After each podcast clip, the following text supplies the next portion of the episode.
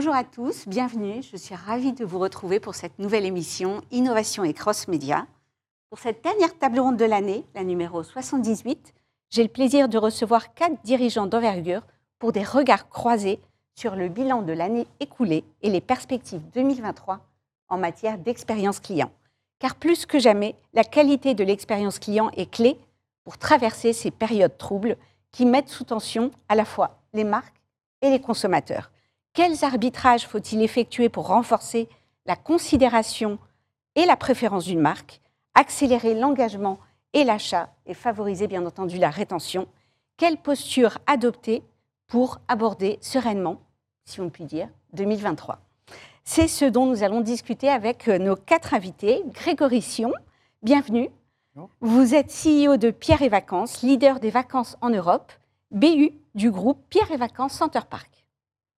À vos côtés, Emmanuel Benabou, bonjour. Bonjour. Vous êtes directeur général de ID Kids, groupe multimarque français de produits et services pour les parents et les enfants qui regroupe les marques comme euh, Okaidi, Oxybul, Jacadi, Oxybul Éveil et Jeu, Jacadi, il y en a une vingtaine. C'est ça, exactement, oui.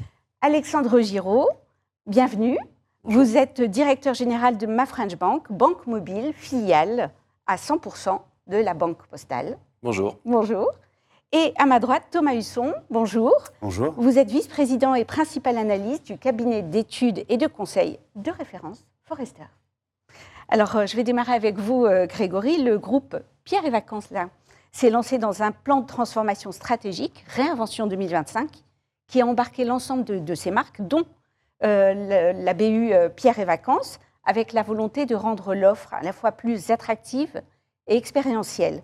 Nous sommes fin 2022. Quel bilan tirez-vous de cette première année de réinvention, donc de transformation? Et quelles sont aussi vos ambitions pour euh, 2023 Alors, en fait, l'année été bonne. Euh, on a une bonne croissance de nos ventes, de l'ordre de 17% sur le chiffre d'affaires euh, par euh, logement euh, sur l'été. Donc, euh, une bonne année. Euh, après, on sort d'un contexte difficile, parce que le Covid a beaucoup touché euh, l'industrie du tourisme et on a également été touché. Et dans ce cadre-là, euh, le Covid nous a permis aussi d'accélérer notre euh, transformation. Donc depuis 18 mois, on est en phase en fait de repenser complètement euh, nos marques, notre expérience, et on a vraiment mis l'expérience au centre du dispositif, avec un gros travail qui a été fait déjà sur redonner la modernité à nos marques et redonner de la visibilité sur l'expérience qu'on propose au travers en fait d'un gros travail sur nos hébergements, mais également sur toutes nos vitrines, toutes nos plateformes de distribution. Donc on a beaucoup travaillé sur nos sites internet pour redonner de la visibilité, euh, redonner de l'intérêt à nos produits et également sur tous les dispositifs euh, au niveau de, de- de nos différents 200 résidences en France et en Espagne, où on a proposé en fait des outils pour simplifier la vie de nos clients, pour leur donner encore plus de visibilité, parce qu'on est le leader des vacances locales, on veut donner des vacances euh, de qualité bas carbone, et donc tous nos outils euh, visent à, améliorer cette expérience. Donc on a une bonne année qui est le démarrage d'une transformation, à peu près à, la moitié du chemin, et à 2025, l'objectif c'est de pouvoir augmenter la taille de nos, le nombre de sites. On veut générer, ben, créer 2000 logements complémentaires, 2000 hébergements, euh, ce qui veut dire une trentaine de sites complémentaires, et d'améliorer en fait la part de notre direct, l'expérience que nous véhiculons à la fois dans nos destinations, et également sur les vi- vitrines qui présentent euh, bah, les, beaux, les belles destinations de, de Pierre et Vacances. Alors, on, vous me direz un peu 2023. Est-ce que ça va être une année charnière pour atteindre, euh, vos objectifs 2025 que vous venez d'aborder? Alors, Emmanuel, euh, pour euh, le groupe ID Kids, vous avez aussi entrepris une, euh, une transformation digitale pour vous centrer sur le client, avec ce client qui ressemble plus à un parent, à la famille. Comment le retail dédié à l'enfance s'est transformé sur 2022 et vous avec? Alors, Et quels objectifs aussi vous visez pour 2023 euh, merci pour cette question. En fait, en l'occurrence, on a fait une énorme transformation en cette année, puisque on- pour accompagner cette transformation, en fait, on est parti de la stratégie. La stratégie, c'est notre mission. Notre mission, c'est We Act for Kids, c'est agir, agir pour que le monde progresse au service de l'enfant qui grandit. Donc, en partant de cette vision naturellement, on s'est dit, puisqu'on a dans notre portefeuille plusieurs marques, comme vous l'avez cité, Okaidi, Oxybul, Obaby, Katimini, Absorba, Trois Pommes, Lily Grofret. Donc on a plusieurs marques, Conso Baby et, et encore beaucoup, beaucoup d'autres. On s'est dit, en fait, on s'est dit cette année, on va réaliser en fait un peu le rêve des fondateurs, qui était de fédérer autour d'une marque unique, ID Kids, une marque enseigne, ID Kids, l'ensemble de ces marques-là. Donc on a lancé en fin 2021, il y a à peu près un an, un écosystème idkids.fr avec des magasins en support qui fédèrent toutes ces marques autour du groupe. Alors une fois qu'on a fait ça, forcément, naturellement, on a pensé à un programme de fidélité euh, commun, multimarque, omnicanal, international, qui s'appelle ID Kids Family et qui a été lancé en France en mars de cette année, en 2022. Et bon, donc on a lancé l'écosystème, ID Kids, le programme de fidélité. Un gros, un gros travail a été fait bien évidemment pour fédérer en fait l'ensemble de nos clients de chacune des marques et pour pouvoir les adresser d'une manière commune, pour mieux les connaître, pour mieux répondre à leurs appétences. Et c'était un vrai sujet, donc un, sujet autour de la data et avec un focus toujours très important, hein, c'est euh, la satisfaction client. Donc euh, on a gagné énormément de points en termes de satisfaction et, euh, et le programme de fidélité de cette année marche plutôt très très bien puisque on, une amélioration par rapport à l'ancien programme de FID de plus de 43%. Donc tout ça, ça a été possible justement en transformation, parce qu'on a été assez innovant, on a monté une équipe transformation, donc une direction de la transformation, qui a piloté euh, depuis euh, cette année eh ben, l'ensemble des programmes, 4 axes stratégiques, 16 programmes, 80 projets qui ont été délivrés, qui ont permis d'apporter cette transformation digitale et qui, euh, et qui continuera bien évidemment encore euh, encore sur les prochaines années. Et quand on parle de transformation digitale, on parle essentiellement de transformation humaine, il faut de nouvelles compétences, et aussi business, puisque le digital propose des nouvelles possibilités business, donc, euh, dont on parlera peut-être dans les ambitions tout à l'heure. Tout à fait. Alors, euh, Alexandre, Alexandre alors contrairement à, Pierre et Vacances et à, au groupe ID Kids, ma French Bank est née digitale en 2019, mais elle est née aussi avec d'autres néobanques qui avaient déjà préempter euh, le marché des banques en ligne. Euh, pour autant, votre euh, élément de différenciation fort tourne, entre autres, autour de l'expérience client.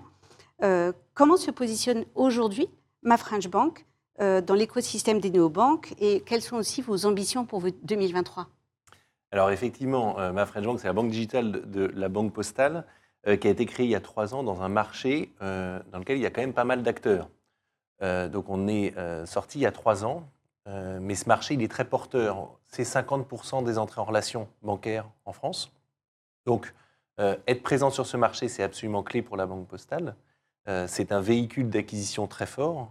En trois ans, on a 550 000 clients qui nous ont rejoints. Donc, on est très fiers de ça. Ça nous permet de bibancariser un certain nombre de nos clients la Banque Postale, d'aller rajeunir notre parc de clients aussi côté la Banque Postale. et puis, on est arrivé un peu après les autres, c'est vrai mais on est arrivé fort et on est arrivé avec des singularités qui nous ont permis justement euh, euh, d'être très visibles sur le marché. La première, c'est qu'on a fait un pari un peu fou euh, du figital, c'est-à-dire de vendre une banque digitale dans un réseau physique, qui est le réseau La Poste. Et donc on est aujourd'hui présent dans les 7200 bureaux de poste de La Poste. Et c'est un peu plus de deux tiers des entrées en relation. Donc ce pari un peu fou, il est réussi. Euh, et on arrive à recruter en bureau de poste pour une banque digitale. L'autre singularité, c'est qu'on est la banque euh, postale, banque et citoyenne, donc on est la banque de tous, et on n'a pas de conditions de revenus, on n'a pas de frais cachés, et donc dans un marché qui peut être un peu complexe, on rassure le client, et ça nous permet aussi d'accepter l'ensemble des Français qui ont envie de découvrir ce que c'est qu'une banque digitale. Et puis, euh, je vous invite à aller sur le site, à vérifier l'application. On a évidemment beaucoup travaillé sur l'expérience client, sur la marque, on a un taux de notoriété qui est important, aux alentours de 40% après trois ans. Et on a travaillé sur cette marque euh, assez chaude, avec une connivence forte, euh, un marketing de proximité, un marketing positif, qui, je pense, a plu aux prospects qui ont transformé et qui plaisent aux clients, parce que quand on devient client de ma French Bank, on, on y reste. Donc l'objectif est toujours le même. On va continuer de recruter en 2023. On a un objectif sur 2025 d'avoir un million de clients. Et donc 2023, c'est la route pour y arriver. Eh bien, on prendra ensemble la route, on verra. vous nous expliquerez comment. Alors Thomas a écouté, effectivement, les bilans sont plutôt euh, rassurants à l'aube d'une année 2023, pour autant qui s'annonce plutôt incertaine.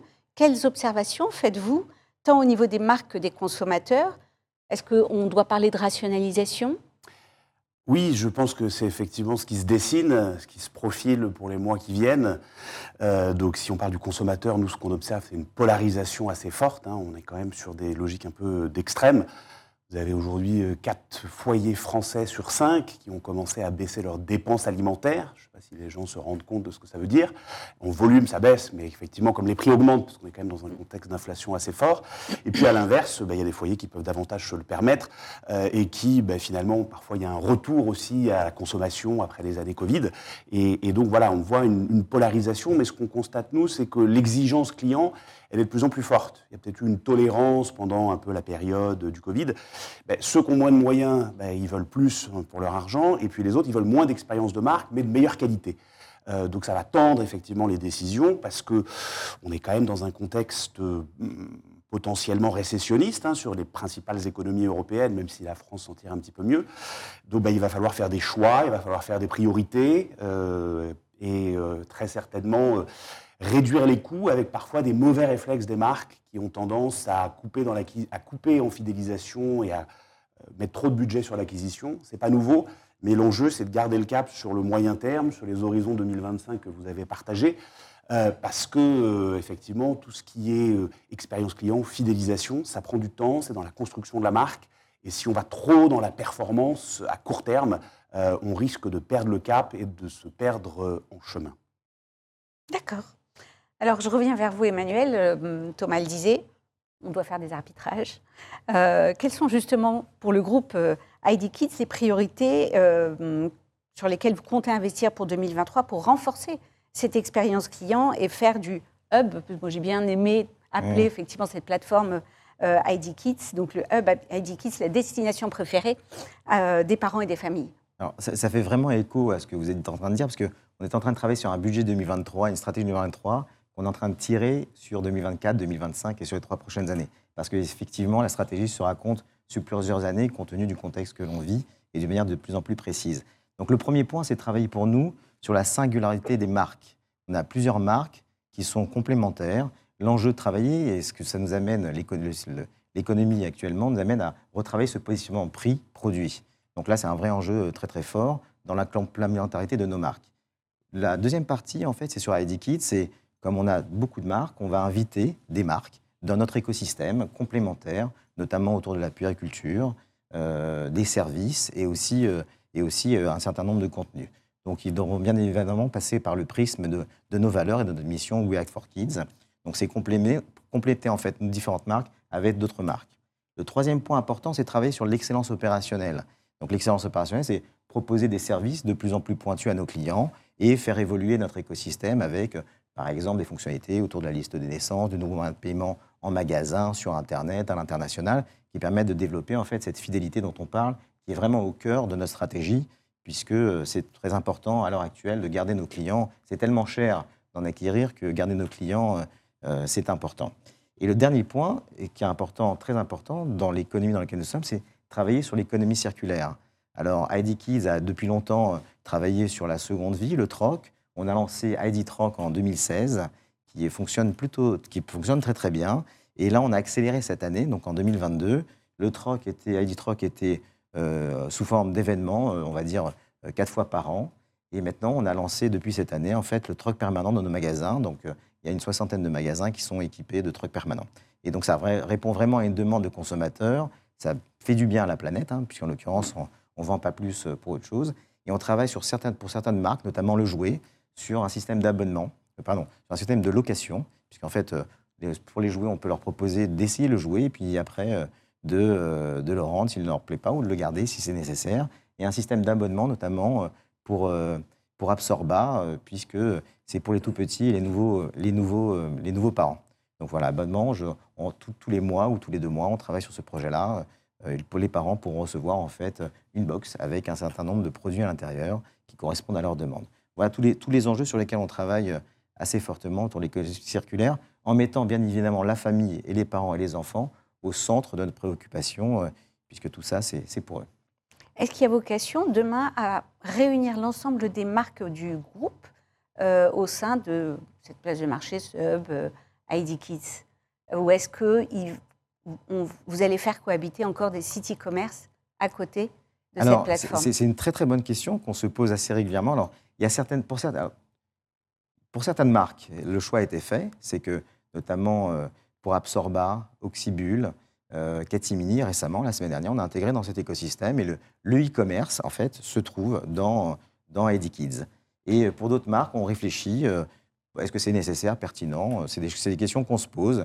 Mais vraiment, on met, comme on met le client au centre de notre préoccupation, se dire qu'est-ce qui est mieux pour lui euh, dans l'écosystème que l'on propose, d'aller sur le site de la marque ou le site de e-commerce. ou euh, voilà. Donc c'est vraiment des, sujets. Mais par contre, ce qu'on développe beaucoup, c'est tout ce qui va être euh, le marketing euh, social, d'accord? Donc autour des réseaux sociaux et peut- peut-être concentrer en fait notre e-commerce sur un site de e-commerce et concentrer notre communication sur, sur les réseaux sociaux pour les marques. Donc voilà, donc c'est effectivement une question qu'on s'est posée pour chacune de nos marques et qu'on se pose toujours.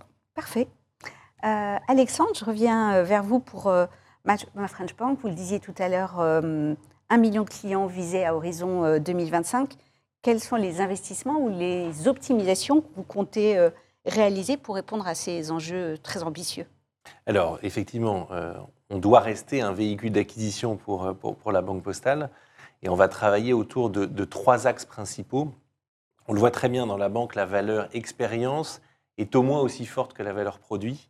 Et donc, on doit travailler, en particulier sur notre app. On a 98% de nos connexions passent par l'application. Donc, on travaille sur les parcours clients, ce qu'on appelle front to back, donc de bout en bout, euh, sur l'UX, sur le design de l'application. Ça, c'est une partie de notre roadmap qui est évidemment absolument clé euh, pour l'année prochaine. Le deuxième axe, c'est proposer euh, plus de produits, des nouveaux services, euh, que ce soit des produits bancaires, des produits extra-bancaires ou des services de coaching, d'accompagnement financier, de compréhension du marché pour les clients, pour qu'ils puissent euh, utiliser plus ma French Bank et se sentir rassurés lorsqu'ils utilisent euh, ma French Bank. Et puis enfin, la troisième axe sur lequel on travaille, c'est plus de proximité. Une banque digitale, ça ne veut pas dire une banque où on est seul. Donc on travaille là-dessus pour gagner en proximité, à la fois grâce au réseau La Poste au moment de l'entrée en relation, mais on a un service client à Lille qui est extrêmement performant et qui permet de répondre aux clients lorsqu'ils ont des, euh, des- difficultés. Euh, et puis également, on a euh, un coaching financier qui permet aux clients de créer une meilleure compréhension de leur vie financière, avec en particulier un certain nombre de scénarios que l'on pousse en push notification lorsque des événements se passent sur leur compte bancaire. On a 42 scénarios aujourd'hui qui leur permet en temps réel, puisqu'on est une banque en temps réel, de comprendre ce qui se passe sur leur compte et de pouvoir réagir si jamais il y a des éléments positifs ou si jamais il y a quelques difficultés. Donc c'est ces trois axes, l'expérience utilisateur, les produits et la proximité. Et il y a tout un volet effectivement de, conquête digitale qui vient en complément de la partie réseau hein, que hum, vous nous aviez présenté en introduction. Euh, Est-ce qu'il y a des focus euh, prioritaires sur 2023 Sur la conquête digitale? Oui. Alors là, on est comme tous les acteurs euh, du web, euh, on va travailler sur notre funnel de conversion euh, depuis l'achat média qu'on peut faire sur l'ensemble des plateformes. Et vous parliez des médias sociaux, on est très présent sur les médias sociaux et ça commence à créer un certain trafic vers notre tunnel de conversion. On travaille sur un tunnel de conversion qui est quand même un peu compliqué. On est, une, euh, on, est sur un secteur très réglementé. Et je pense qu'on a un parcours qui, est bon. Et puis derrière, une fois qu'on a les clients, comment est-ce qu'on va les activer et comment est-ce qu'on va les faire euh, choisir ma French Bank comme banque principale? C'est ces trois axes sur le parcours digital qu'on travaille pour 2023 et au quotidien. Et j'ai une dernière question, justement, l'activation, de façon plus concrète. Est-ce qu'il y a des choses que vous avez observées, testées plutôt sur 2022, euh, qui, qui, doivent évoluer sur 2023, qui n'étaient pas concluantes, avec des nouveaux partis pris Alors, on a beaucoup travaillé sur le parcours en 2021, donc on est plutôt content de nos chiffres sur 2022. Mais c'était une somme de petites actions qui vont nous faire gagner des petits points euh, de pourcentage. Donc oui, on doit travailler en particulier sur l'animation du fonds de commerce dès le lendemain de l'entrée en relation pour leur expliquer l'ensemble des produits et services qu'ils ont à ma French Bank qu'ils pe- qu'ils peuvent utiliser au quotidien. C'est là-dessus qu'on va progresser l'année prochaine. Merci. Merci. Euh, Grégory, alors euh, vous le disiez aussi en introduction, les résultats sont prometteurs pour euh, Pierre et Vacances. La marque a aussi gagné en notoriété, on en parlait tout à l'heure. Le récent prix que vous avez gagné pour la meilleure campagne publicitaire avec le spot Les Ignorants, donc bravo. Et pourtant, il faut aussi aborder 2023 avec plus prudence. Quels sont aussi vos chantiers prioritaires pour offrir cette expérience client toujours plus immersive en fait? Alors on a effectivement une, bonne année qui a permis d'augmenter notre satisfaction de plus de 20 points. Donc euh, on a un, bon démarrage. L'année 23, ça doit être une année où on continue à accélérer. Euh, j'ai beaucoup aimé ce qui a été dit tout à l'heure autour de, il y a une incertitude, il y a en fait des clients euh, qu'il faut, faut fidéliser, et donc on met beaucoup d'énergie et d'efforts pour se dire, on a des clients fidèles, ça représente 50% de nos clients qui reviennent très souvent, et on met énormément d'énergie à la fois pour les fidéliser et pour leur présenter de nouveaux produits et faire que l'expérience soit toujours meilleure. Donc l'expérience sur site, elle est indispensable. Pour continuer à améliorer ces choses-là, il y a un gros travail sur la formation de nos équipes euh, qui continue à débloquer du temps pour passer plus de temps avec nos clients et faire que nos clients soient de plus en plus satisfaits. Ça, c'est un point essentiel. Euh, on continue évidemment à investir sur nos plateformes. Euh, on souhaite en fait, comme notre campagne le, montre, que en fait, nos résidences évoluent très vite et il faut qu'on le fasse, savoir à nos clients et à nos prospects. Donc notre site, il va être beaucoup plus immersif. On va présenter des expériences, on va montrer des contenus beaucoup plus euh, qualitatifs, montrer également les remontées de nos clients qui sont très positives pour donner envie, susciter en fait euh, l'engagement de nos prospects, de nos clients. Ça, c'est un, premier point. Deuxième point, on continue d'investir sur les outils qui sont des outils sur site. Des outils pour simplifier la vie. Euh, le check-in online, les livrets digitaux qui permettent en fait d'accéder à des activités sur l'ensemble de nos destinations, 200 destinations, pour que nos, clients puissent profiter de leur expérience et euh, passer des vacances encore meilleures avec leur famille, qui est notre segment euh, cible principal. Euh, et le dernier point, il est sur la partie de nos équipes.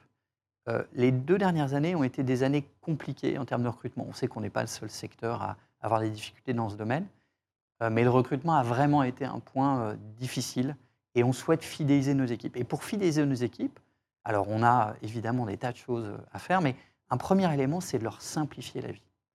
Je crois beaucoup à la symétrie des, attentions.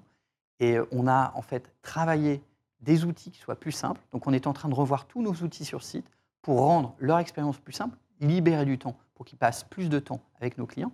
Et également des choses autour de l'innovation, une innovation très concrète, avec par exemple, une, on a des équipes qui s'occupent en fait du cleaning, du ménage, et on, a, on utilise des casques virtuels pour former nos équipes, parce qu'on a 200 sites, donc on ne peut pas le faire de manière centralisée.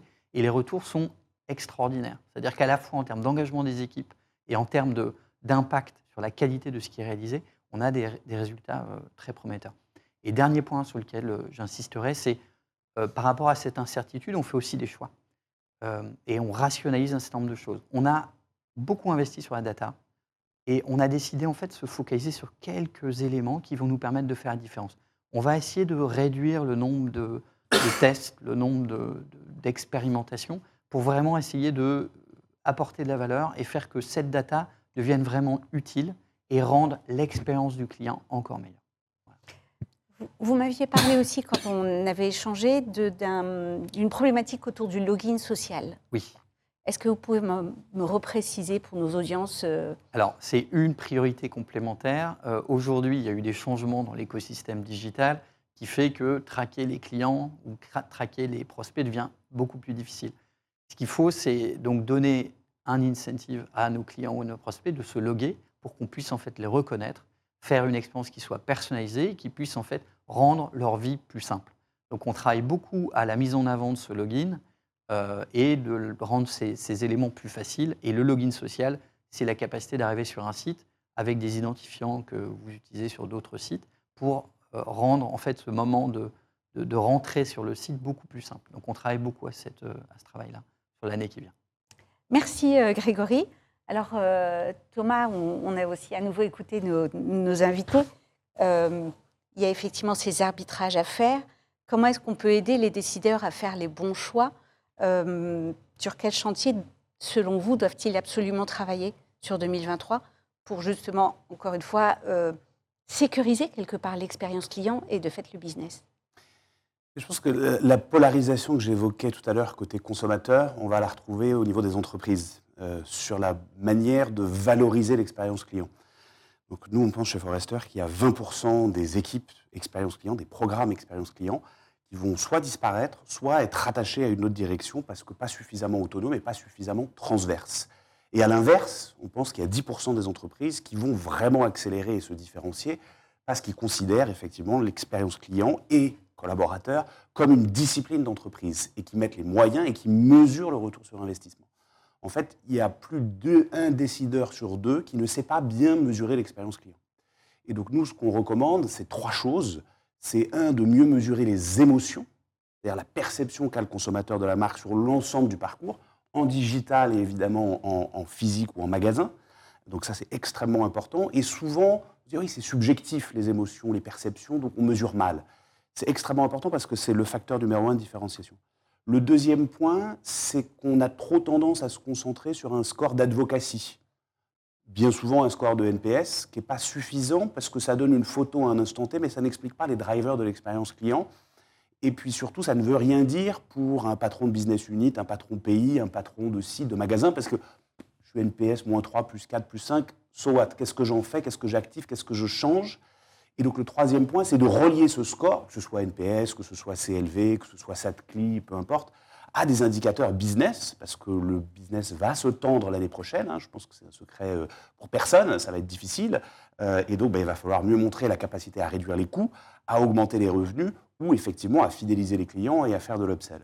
Donc c'est vraiment ces trois priorités-là qui sont clés si on veut ben, mieux répondre, encore une fois, à des consommateurs qui vont être plus exigeants et qui vont demander aussi, euh, parler d'éco-conception, de, responsabilité, euh, c'est vraiment important parce qu'il y a ceux qui vont se pouvoir de payer une prime euh, pour avoir des produits, entre guillemets, plus éthiques, plus responsables, plus verts, et puis il y a ceux qui vont pas pouvoir se le permettre. Mais ceux qui vont pas pouvoir se le permettre, la frustration, elle sera toujours là et le ressentiment vis-à-vis de la marque, il sera là aussi. Donc c'est vraiment important et du coup c'est ça qui permettra d'investir dans les bonnes compétences, les bons talents qui manquent souvent dans les entreprises sur la partie modélisation de la data, donc modélisation financière, design qui va bien souvent au-delà de l'UX et de ce qu'on entend sur le digital, mais vraiment la conception, voire l'éco-conception des offres, euh, et puis la partie parcours client qui n'est pas suffisamment maîtrisé en général par les équipes internes pour vraiment s'organiser et orchestrer des parcours clients et, remettre, comme vous le disiez, euh, le client au centre. C'est souvent un discours qu'on entend, mais dans les faits, euh, nous, il y a très peu d'entreprises qui sont réellement, on va dire, obsédées par leurs clients. C'est quand même dingue parce qu'on en parle depuis un petit moment et, et, les constats sont toujours les mêmes. Bon. Alors, dernier tour de table, effectivement, on a beaucoup parlé de 2023, de, de vos priorités. Euh, complétée par euh, celle de, Thomas. Euh, si on va un peu plus loin, on fait un peu plus de prospective. Par exemple, le tourisme de demain devrait être lequel? Alors, on est obsédé par nos clients, on écoute nos clients. On croit beaucoup au tourisme durable, local.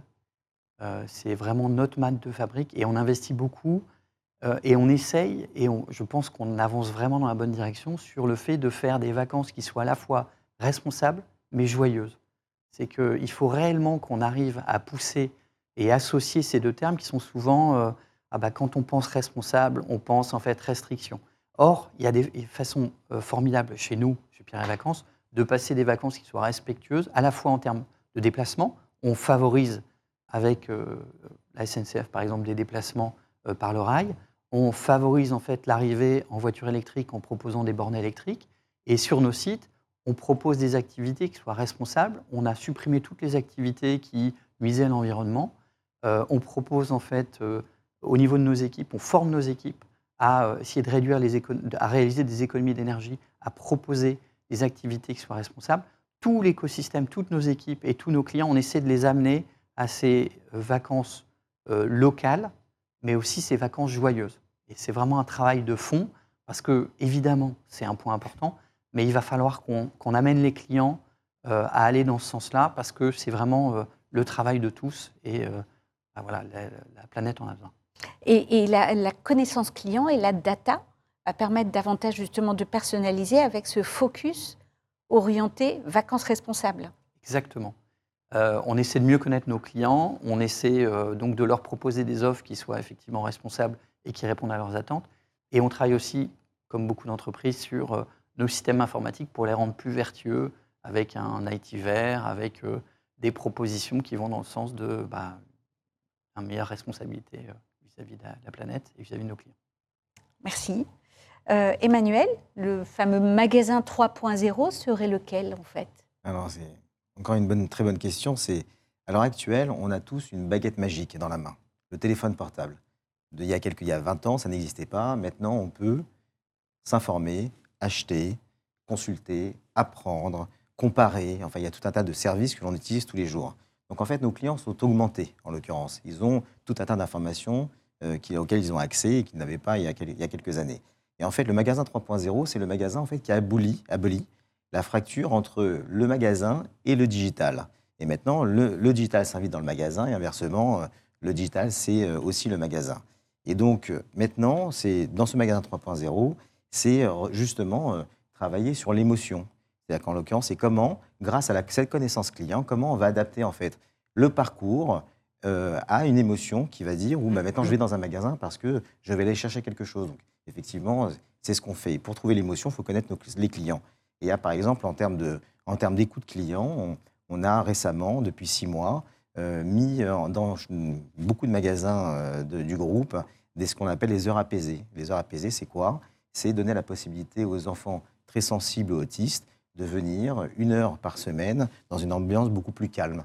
Donc écouter, et ça c'est aussi très responsable, euh, écouter en fait ce, que veut, ce dont ont besoin le- les clients et euh, le faire pour eux. C'est organiser aussi, quand on va chercher l'émotion, c'est des anniversaires dans nos magasins, Eddie Kids. Donc c'est tout ça en fait. Et, euh, et mettre au centre de tout ça, en fait, l'innovation. Aussi bien l'innovation technique, on parle souvent d'innovation technologique avec des applications, mais surtout, tout ça, ça amène des innovations business. Donc voilà, donc c'est l'innovation au cœur du magasin 3.0 qui enlève la fracture entre le magasin et le digital, et tout le monde s'invite. Et, et ce n'est qu'un magasin en l'occurrence. Moi, j'aime bien une phrase, c'est un moment qui avait été dite, c'est le e-commerce est mort, vive le commerce. Donc il n'y a plus de différence entre Mm. le commerce et le e-commerce. Et je voulais en profiter aussi pour, pour vous dire qu'en fait, on a quelques résultats et on est très content de cela. Et bravo aux équipes de l'ensemble du groupe, puisque cette année, en fait, tous ces efforts-là, euh, qui, qui, qui, euh, qui est complètement dans l'ADN, en fait, le sourire et l'accueil de nos clients, euh, euh, c'est vraiment dans l'ADN du groupe, puisque, en fait, je ne sais pas si vous connaissez le logo ID Kids, mais c'est un, un sourire avec un nez rouge. Voilà, donc, euh, et ben, cette année, on a remporté euh, euh, trois prix euh, qui montrent l'excellence euh, client et l'accord qu'on apporte à nos clients. Donc, on, et on est très fiers de ça. Donc, bravo à toutes les équipes qui ont travaillé sur toute la chaîne de valeur pour faire que nos clients soient contents et continuons. Et l'enjeu 2023, 24, 24, c'est continuer à s'améliorer, mieux connaître les clients pour leur proposer en fait les bons produits et les bons services. Alexandre, on a parlé du magasin 3.0, on a parlé des vacances plus responsables. La franche, euh, la franche, ma French Bank, la banque euh, de demain, quand on est déjà digital et qu'on a été pionnier dans le digital, c'est quoi? Alors déjà, on fait partie d'un- d'une stratégie plus globale de la Banque Postale qui a la volonté de devenir la banque préférée des Français. Donc on est un maillon important de cette chaîne. Et je pense que la banque digitale, elle va avoir trois aspects. En tout cas, ma French Bank, on travaille dessus. Premièrement, c'est elle va être complémentaire euh, d'une banque euh, universelle généraliste qui est la Banque Postale. Sauf qu'on va aller aider les jeunes, 12-17 ans. On a le compte WeStart pour ça. euh, les jeunes jusqu'à 28 ans. Et puis les bibancarisés dont on a parlé et qui finalement ont envie d'une banque secondaire plus simple, euh, qui leur permette d'avoir des usages un peu plus contingentés. Le deuxième axe qu'on va travailler, c'est évidemment la satisfaction client. Euh, c'est ce qui fait rester les clients dans une banque, autant que les produits, autant que le conseiller. On a un NPS qui est entre 35 et 40 en moyenne sur l'année 2022. Euh, on va tirer celui aussi de la banque postale vers le haut. Euh, on progresse énormément et ça, c'est le deuxième axe, c'est sur la satisfaction client. Et puis après, plus de proximité. Et là, on rentre dans l'innovation en particulier, euh, puisque plus de proximité, ça veut dire accompagner le client avec le coach euh, budgétaire dont j'ai parlé. On est dans une période d'inflation. On doit aider nos clients à passer cette période.